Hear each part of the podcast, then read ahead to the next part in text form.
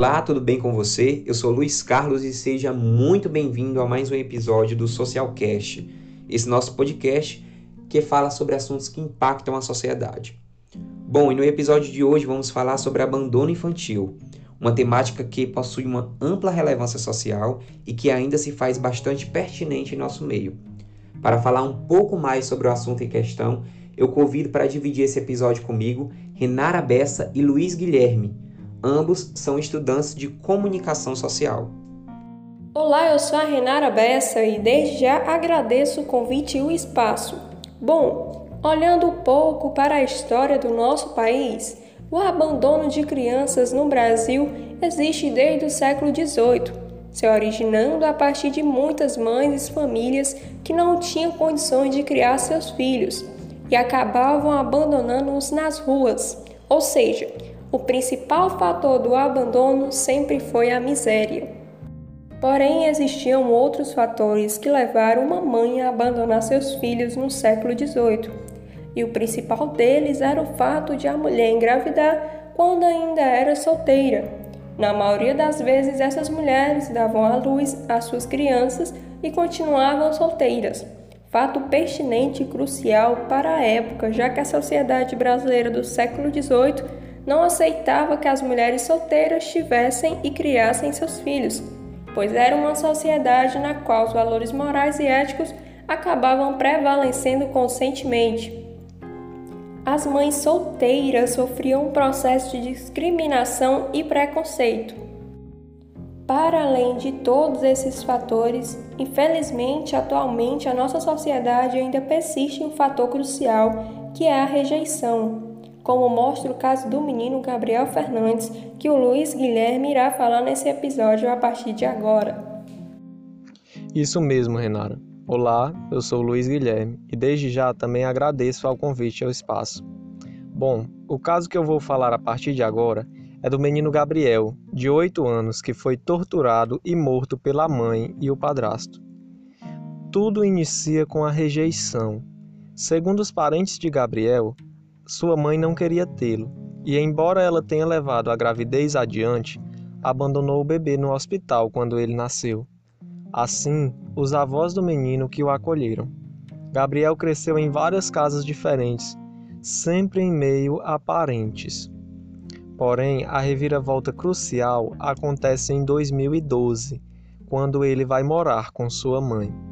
Com a mudança de endereço, Gabriel também mudou de escola foi ali que Gabriel teve aulas com Jennifer Garcia, sua professora, com quem falou sobre ter apanhado de cinto.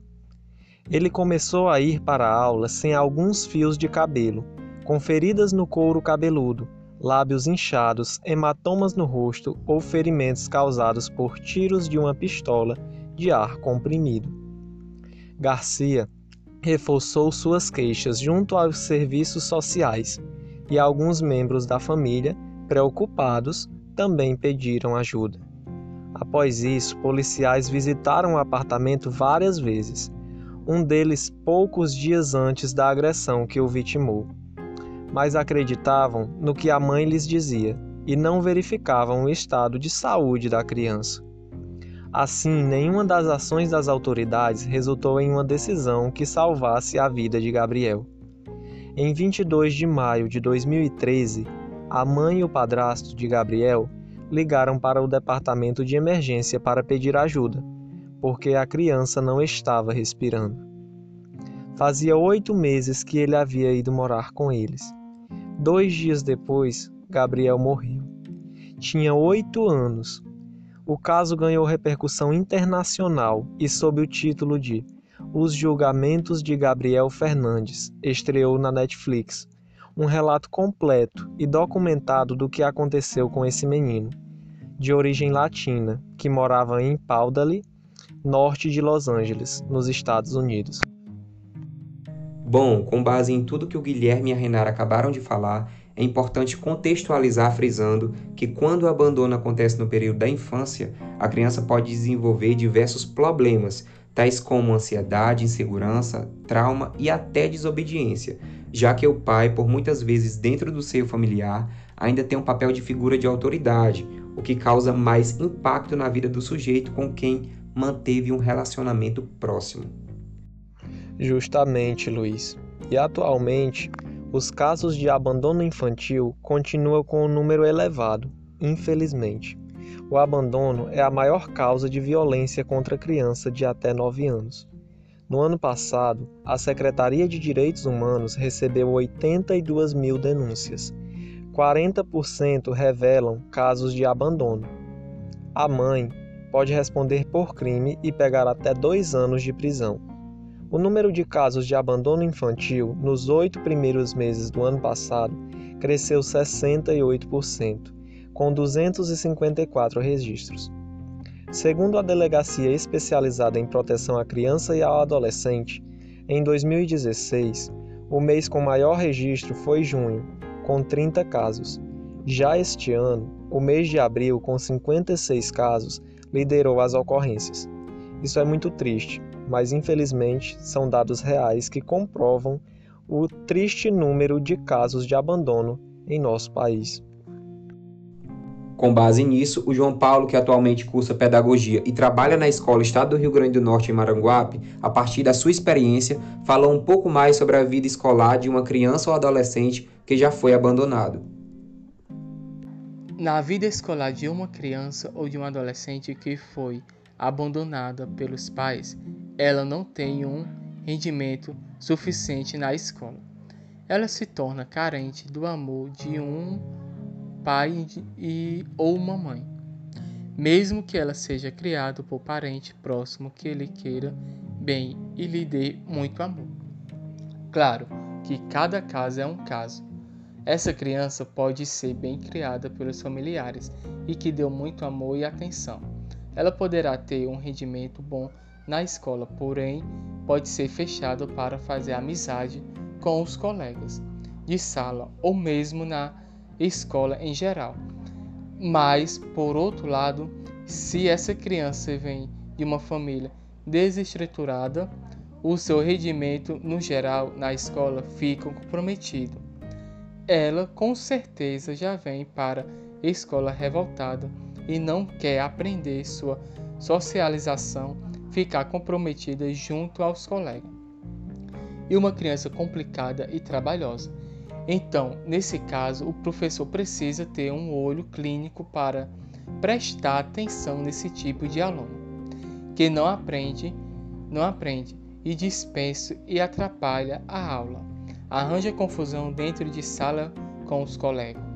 O professor que é professor, ele jamais poderá abandonar esse aluno. Ele precisa pesquisar sobre esse tipo de aluno, procurar ajuda da melhor maneira possível esse, esse aluno. Porque muitas vezes o aluno encontra no professor sua referência, já que em casa não tem um apoio, atenção, carinho e amor. Claro que não é só o professor irá trabalhar esse tipo de aluno, mas a gestão escolar, junto com o professor, realizar um trabalho em conjunto para ajudar da melhor maneira possível esse tipo de aluno. Lembrando que o nosso podcast tem uma grande missão além de formar, que é também desempenhar o papel de educador. Então é muito importante ter a sua colaboração enquanto cidadão. Se você presenciar ou souber de algum caso de abandono, denuncie. Para denunciar, você pode estar ligando para o Disque 100, no caso, o Disque Direitos Humanos, como também procurar o Conselho Tutelar da sua cidade, já que lá tem profissionais que acompanham essas crianças abandonadas. No caso, os psicólogos e os assistentes sociais. A Rayane, que é assistente social, explica um pouco mais como isso funciona. Normalmente são equipes é, multiprofissionais. Nos conselhos tutelares tem de tudo tem pedagogos, tem assistente social, tem psicólogo, tem advogado, tem de tudo um pouco, mas é, os profissionais mais capacitados e que têm um, um, uma maior experiência com criança e adolescente são assistentes sociais e psicólogos, né? Mas nos conselhos tutelares é principalmente isso.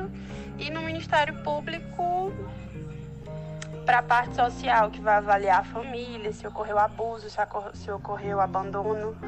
é, o assistente social e o psicólogo e para demandar o caso, né?